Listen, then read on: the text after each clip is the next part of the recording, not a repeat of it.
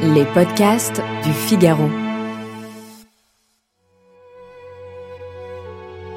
Le 6 août 1945, la ville japonaise de Hiroshima était la cible des bombardements américains. Pour la première fois de l'histoire de l'humanité, l'arme atomique était utilisée pour répandre la peur et obliger une puissance combattante à se rendre. Elle provoqua un souffle de chaleur extrême les fortes émissions de rayons gamma enflammèrent les bâtiments et déclenchèrent un orage de feu sur l'ensemble de la ville. Elle causa environ 100 000 décès immédiats et dans les jours qui suivirent à cause des brûlures et de l'irradiation. Trois jours plus tard, le 9 août 1945, une seconde bombe fut larguée sur la ville de Nagasaki. Je m'appelle Azilise Lecor, je suis journaliste au Figaro et dans ce nouvel épisode du Moment Philo, produit par Sylvain Châtelain, nous allons parler de la responsabilité du scientifique quant à ses découvertes.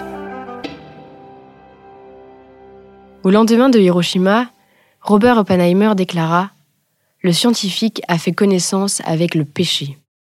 Le père de la bombe atomique dirigea pendant la Seconde Guerre mondiale le projet Manhattan, le programme de recherche pour développer les premières armes nucléaires le savant s'était-il rendu complice de la mort de ces milliers de personnes Pendant que le mauvais frère, Cain, la bombe, repose enfermé dans sa caverne, le bon frère, Abel, le réacteur pacifique, continue, sans faire aucun drame, à déposer son poison pour les millénaires à venir.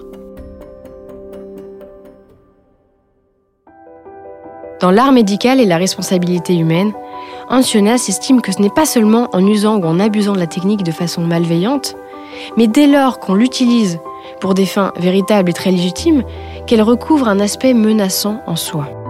Le philosophe y dénonce aussi l'indifférence aux valeurs de la science.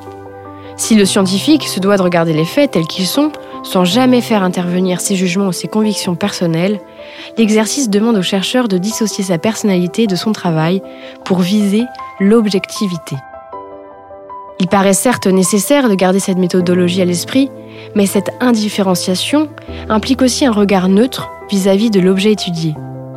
Il n'existe non plus ni bien, ni mal, ni bon, ni mauvais. Au regard de la science, la nature n'est plus qu'un simple objet de travail. Or, on ne peut pas pécher contre une nature indifférente en soi, rappelle Jonas. La méthodologie scientifique offre ainsi à la technique la possibilité d'agir sur le vivant à sa guise. Nous avons carte blanche pour le manipuler et le modifier.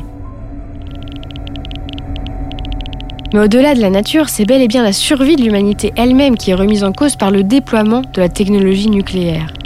Face à une technique devenue toute puissante, l'ampleur de notre pouvoir et de notre savoir nous impose le devoir de maîtriser cette technique et d'en user avec responsabilité. Le savant doit ainsi veiller à connaître la vérité, tout en se posant la question de la responsabilité de ses découvertes. Si ce podcast vous a plu, je vous invite à lire Le principe responsabilité de Ancionas et continuez votre écoute de nos podcasts sur lefigaro.fr et sur toutes les bonnes plateformes d'écoute. Merci à vous.